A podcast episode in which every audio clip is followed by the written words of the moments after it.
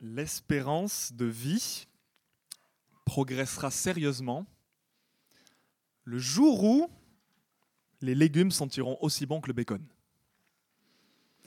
Notre deuxième vie commence le jour où on réalise qu'en fait, on n'en avait qu'une. Hmm. Le jour où je me suis aimé pour de vrai, j'ai compris qu'en toutes circonstances, j'étais à la bonne place, au bon moment. Bonjour à tous, je suis ravi d'être parmi vous ce matin. Ces citations, elles nous viennent de, euh, de célébrités qui nous ont parlé de ce jour, ce fameux jour. Et ma question pour nous tous ce matin, c'est de quoi est fait ce jour pour vous? Vous savez, le jour où ben, tout ira mieux. Le jour qu'on attend tous, le jour du, bonheur. Peut-être que ça fait longtemps qu'on l'attend. Moi, ça ira bien le jour où, euh, je serai sorti des couches, où les enfants auront grandi. Moi, ça ira mieux le jour où, j'aurai enfin fini les travaux de ma maison. Moi, ça ira mieux quand j'aurai trouvé la, la femme de ma vie, le poste de rêve que je convoite depuis longtemps. Peut-être que pour vous, le problème, il est un peu plus global. Peut-être que la réponse est, en fait, non, c'est notre monde, il ira mieux. Il ira mieux le jour où on aura drastiquement réduit notre empreinte carbone. Le jour où, des enfants arrêteront de travailler pour une misère pour fabriquer nos iPhones. Voilà de quoi on va parler ce matin. On va parler de ce jour. On l'appelle ce jour de, de délivrance ce jour de libération, de, salut ou de rédemption, si j'emploie un, mot euh, de la Bible. Et euh, on ne se connaît pas euh, tous ici dans cette salle, mais je suis quasiment sûr que ben, cette semaine, on, a tous dépensé plein d'énergie pour se diriger, pour tenter, se rapprocher de ce jour tant attendu. Mais peut-être que vous avez fait avec moi ce constat, c'est que c'est difficile, parce que la vie, elle ne nous fait pas de cadeaux. Donc on est ravis hein, que vous soyez avec nous ce matin parce qu'on va voir que le, passage du jour, il nous montre que Dieu, le Dieu de la Bible, il entend bien nous conduire vers ce vrai beau jour, ce jour du salut. Et qui va le faire en s'attaquant à nos ennemis les plus redoutables. Vous pourrez suivre ça sur les bulletins que vous avez entre les mains.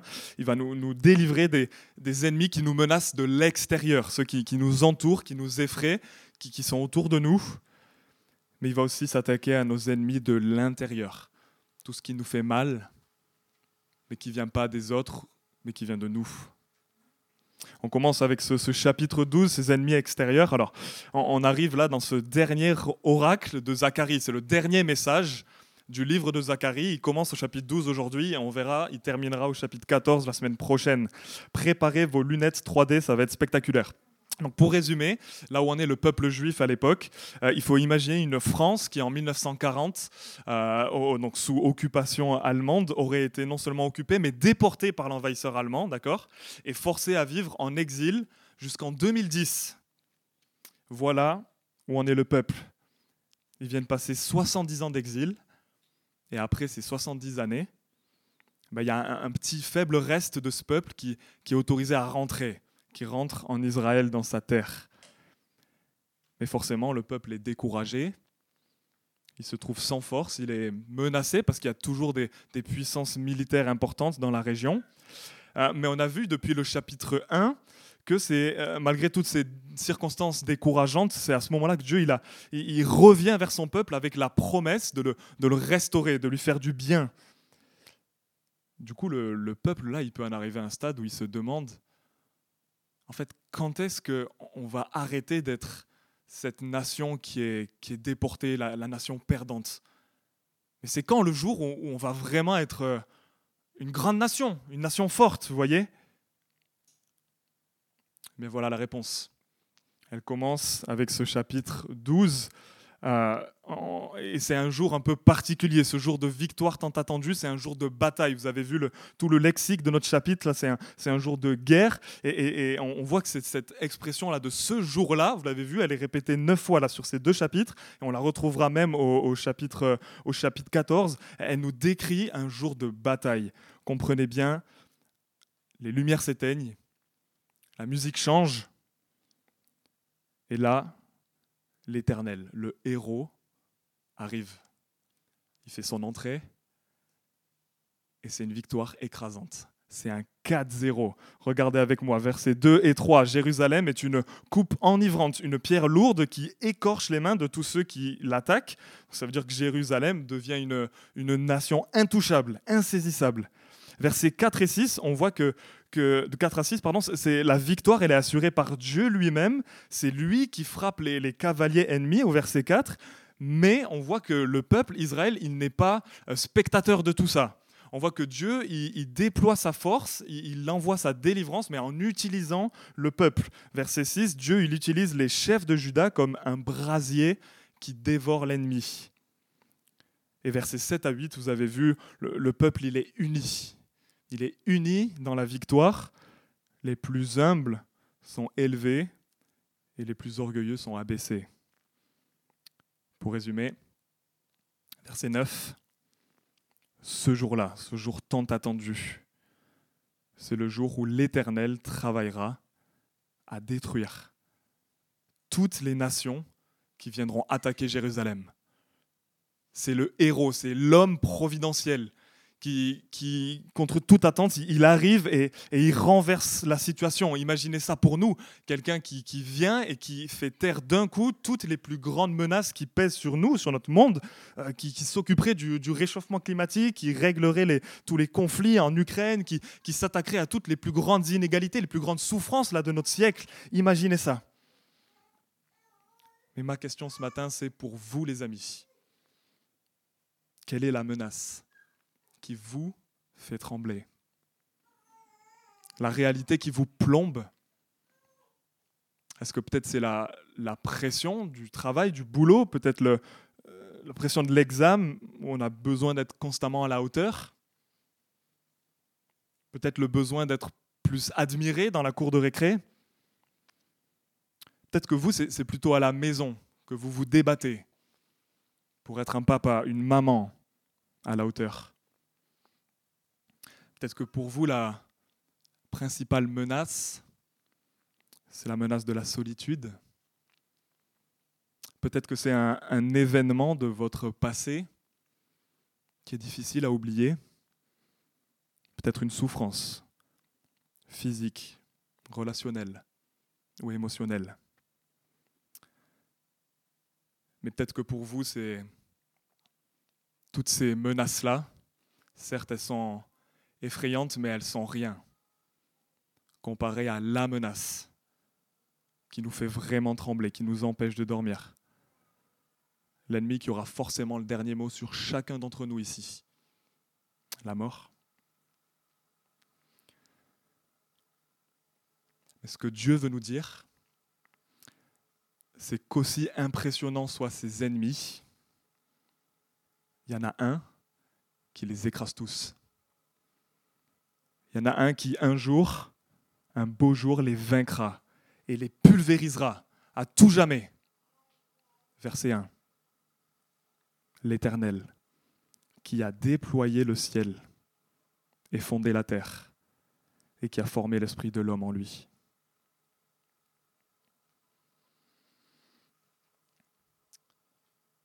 Peut-être que là on se dit, euh, d'accord, mais est-ce que c'est pas un peu trop beau pour être vrai? Est-ce que c'est pas un peu trop parfait ce schéma de, ce sauveur providentiel? Il est où? Il est où ce sauveur? On l'attend, mais, mais qui sait? Et, Michel nous en a parlé un petit peu. En fait, on, a commencé à le découvrir au, chapitre 9, 9, vous vous souvenez? Euh, On avait ce verset 9 qui nous disait Réjouis-toi, fille de Sion, voici ton roi qui vient à toi. Il est juste et il est victorieux il est humble et monté sur un âne.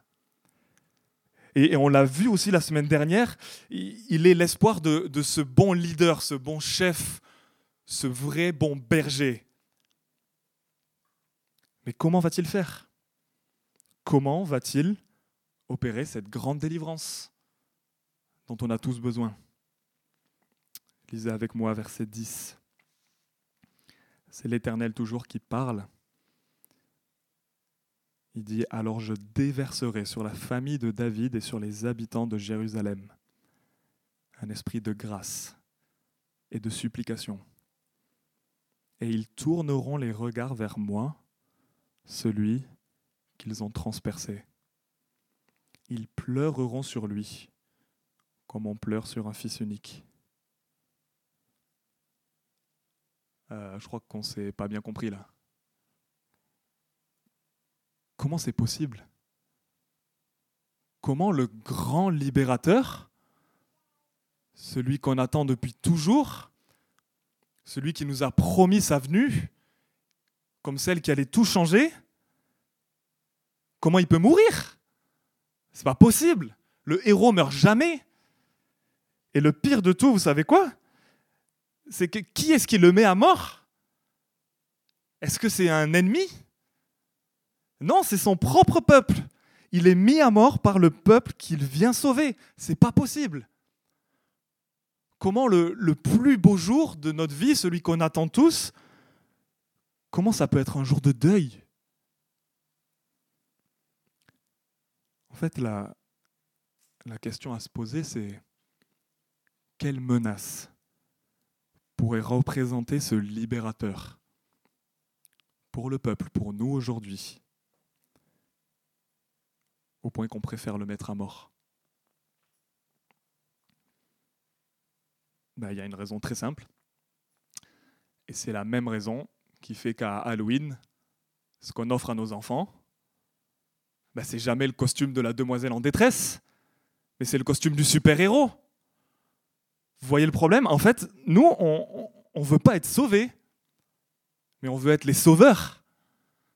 C'est ça notre premier problème. Pourquoi est-ce qu'on se tue à la tâche chaque semaine pour, pour échapper à nos peurs, pour euh, combler nos, nos manques affectifs, pour prouver aux autres qu'on est quelqu'un, que nos intérêts valent la peine d'être entendus?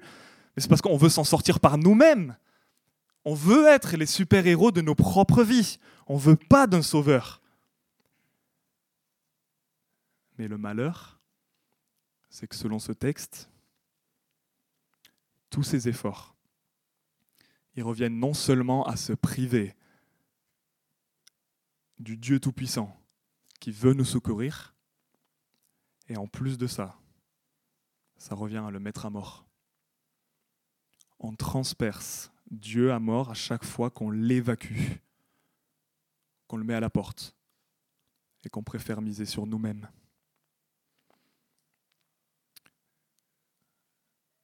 réfléchissons comment est-ce que cette semaine on a fait pour lutter contre toutes ces menaces extérieures, contre nos, souffrances, contre la solitude, contre notre besoin d'être à la hauteur. J'imagine peut-être qu'on peut qu'on s'est cramé, peut-être qu'on en a trop fait, peut-être qu'on s'est donné sans compter euh, ben, pour que notre patron, pour que nos collègues, pour que notre conjoint ils se rendent compte que ben, qu'on est capable, qu'on est à la hauteur.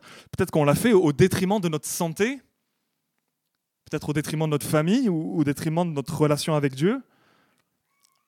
Ou peut-être qu'à l'inverse, on, a préféré fuir.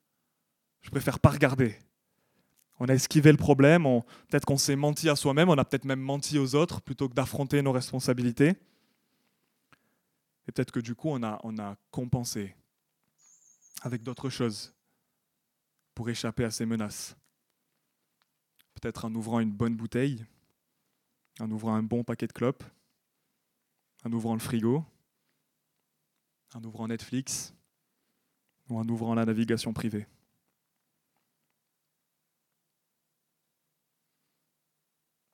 Les amis, là où la Bible se distingue de toutes les autres religions, de toutes les autres philosophies, même de ce que la société peut nous proposer, de même ce que notre cœur peut nous proposer, c'est qu'elle nous dit que nos plus féroces adversaires, devant qui on tremble, ils peuvent tomber radicalement sans que nous soyons obligés de nous sacrifier.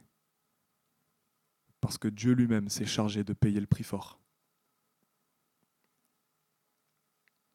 Notre principale contribution à cette délivrance, c'est notre crime le crime d'avoir mis à mort ce Dieu. Mais voilà le grand mystère. Dieu, dans sa sagesse infinie, dans sa grandeur, il a transformé ce mal suprême en bien, en bénédiction suprême, en nous donnant accès, même à nous aujourd'hui, au Kalinka, nous donnant accès à cette grande délivrance. Il l'a fait en prenant la forme d'un homme, ce Messie tant attendu depuis des siècles, l'espoir de, la plus grande libération que, que le peuple attendait depuis toujours. Jésus-Christ, celui qui a été mis à mort par son propre peuple, qu'il venait sauver. Alors qu'il vient de rendre son dernier souffle sur la croix, Jean chapitre 19 verset 33 nous dit, Quand les soldats s'approchèrent de lui, ils virent qu'il était déjà mort.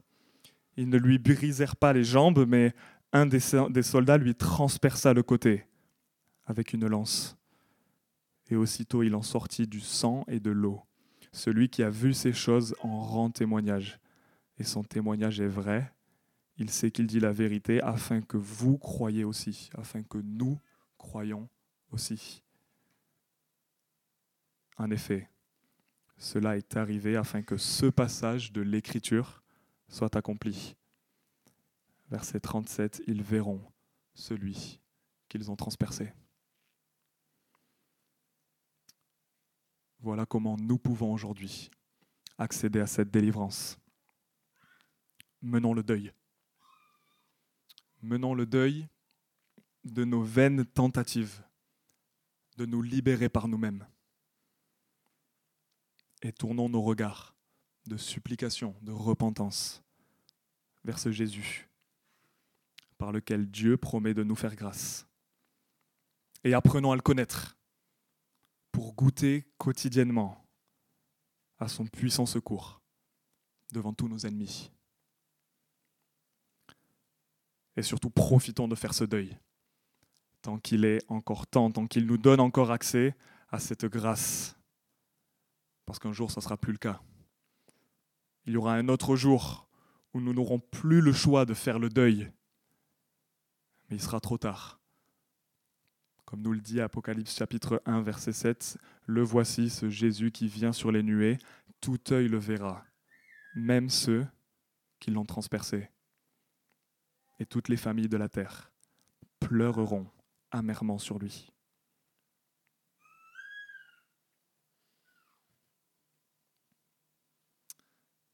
Vous savez quoi? Aussi euh, merveilleuse que soit cette délivrance devant nos, ennemis extérieurs, euh, vous comme moi, on, sait que malheureusement, ben, ça ne suffirait pas.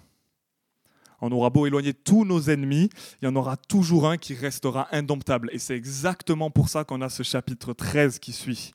Parce qu'après avoir détruit toutes les menaces qui nous entourent, Dieu il va faire quelque chose d'encore plus spectaculaire, encore plus profond et encore plus nécessaire il va nous sauver de nous-mêmes.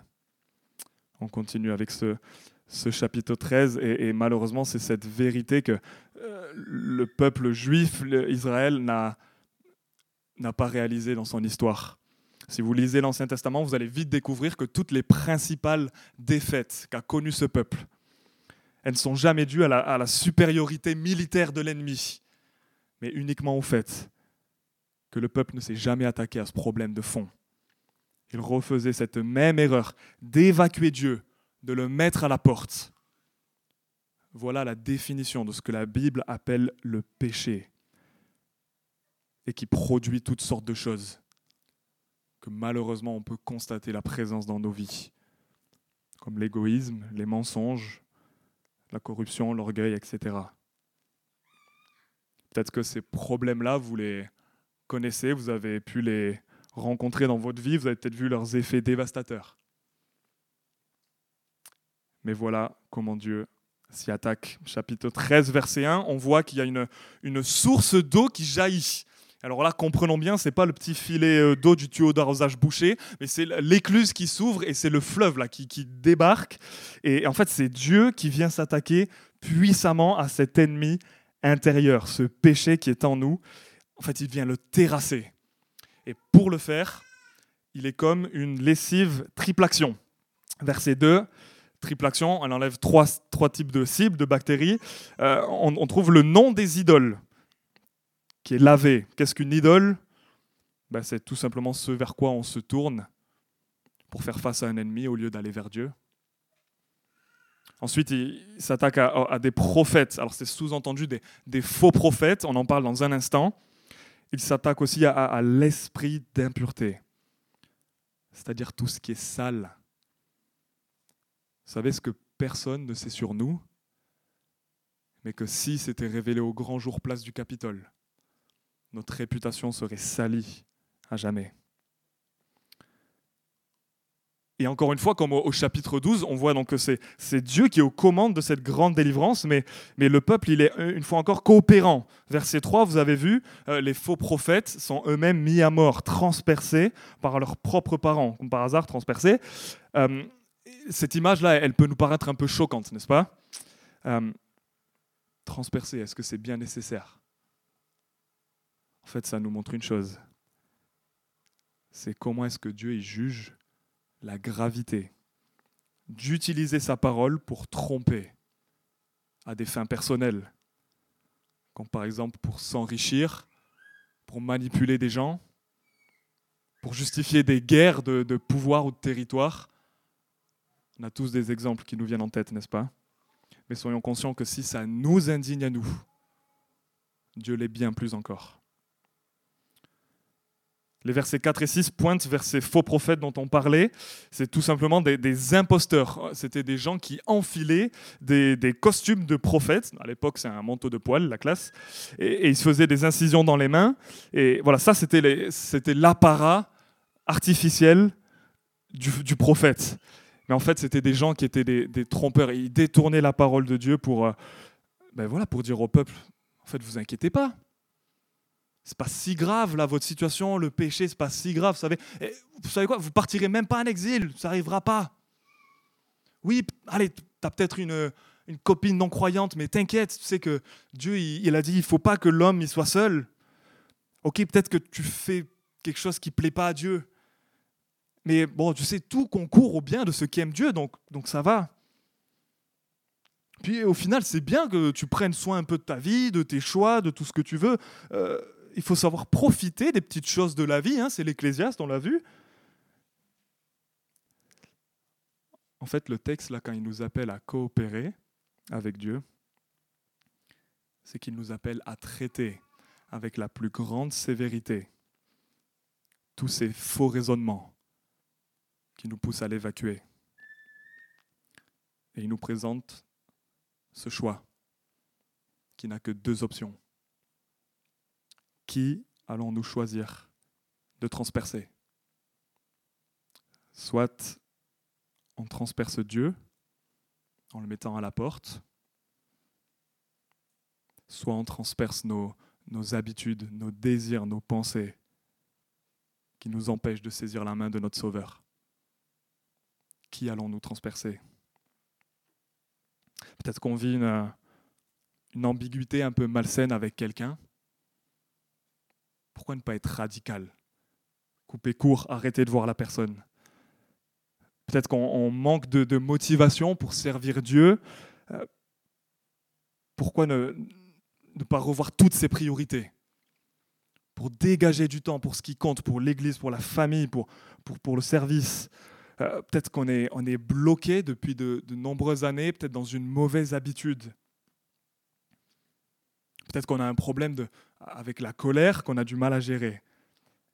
Pourquoi ne pas instaurer une bonne redevabilité avec un, frère une sœur avec qui on, se voit régulièrement?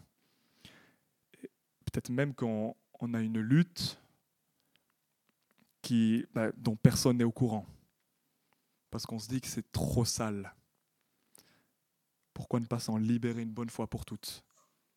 En allant trouver quelqu'un pour en parler sachant que ce qui se trouve à la clé, c'est un accès total au Dieu de l'univers, ce grand libérateur qui ne veut qu'une chose, notre bien le plus profond. Il veut déployer toute sa puissance pour qu'on puisse connaître cette totale délivrance. Mais encore une fois, peut-être que moi je veux bien, je veux bien coopérer avec Dieu, mais je fais juste ce constat, c'est trop dur. Le péché, il est, dur et, il il sort pas comme ça, c'est difficile. Est-ce que c'est pas encore un peu trop beau cette histoire de, Dieu qui détruit l'ennemi intérieur là? Il est où ce libérateur? Où est-ce que je regarde? Lisez avec moi, verset 7, encore une fois, l'Éternel qui parle. Épée, réveille-toi contre mon berger et l'homme qui est mon compagnon, déclare l'Éternel le maître de l'univers. Frappe le berger et que les brebis soient dispersées. Comment c'est possible? Comment c'est possible? C'est moi qui pêche, c'est moi qui offense Dieu, et Dieu frappe son berger.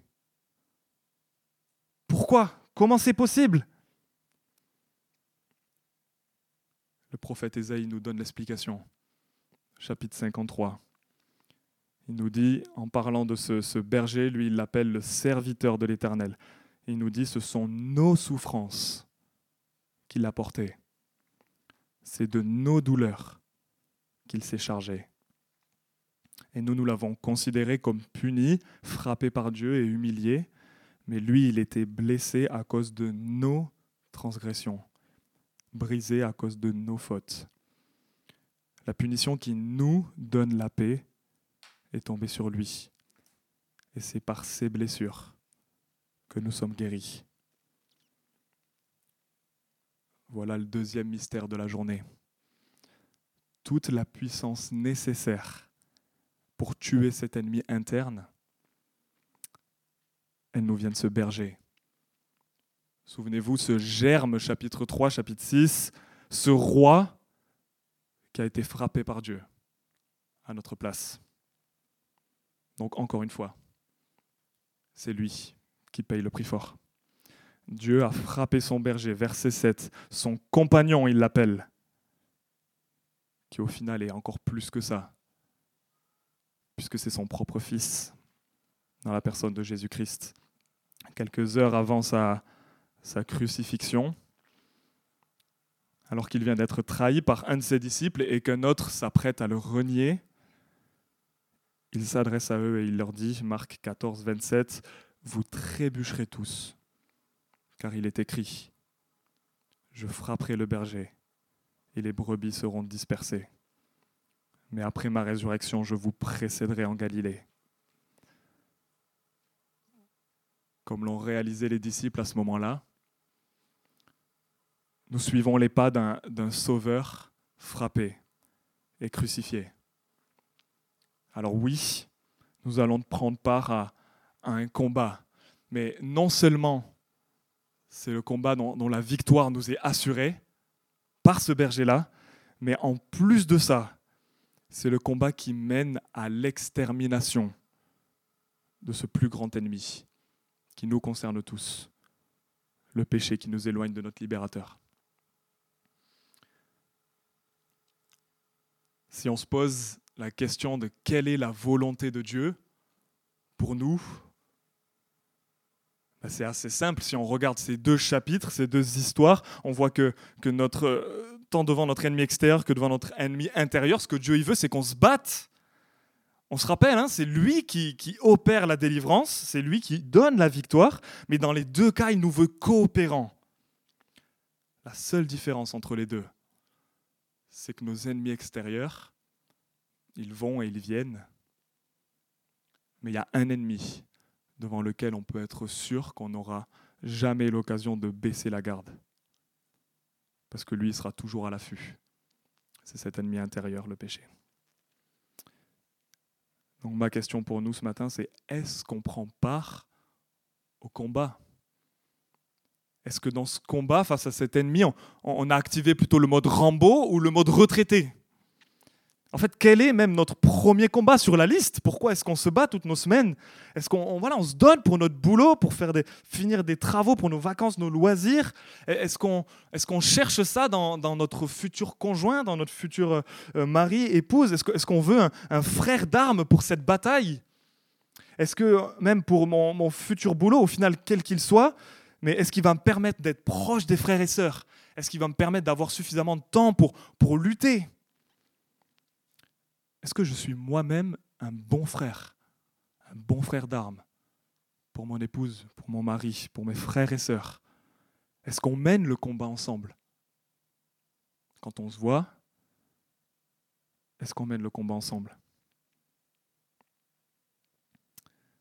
Voilà à quoi ressemble ce jour. Ce jour tant attendu. Ce n'est pas seulement un jour de deuil, comme on a vu au chapitre 12, mais c'est aussi un jour pour ne pas être naïf, parce que c'est un jour de bataille. Après l'eau de la source, qu'on a vu au verset 1, euh, Dieu il emploie au verset 9 le feu de l'épreuve pour enlever le péché de nos vies. Donc si on trouve que ce combat il est difficile, si on lutte et que c'est dur, soyons encouragés. Ça veut dire qu'on est en train de mener la bonne bataille. On est au bon endroit. Et Dieu est à l'œuvre en nous. Inquiétons-nous plutôt le jour où on aura l'impression que ce combat est devenu facile.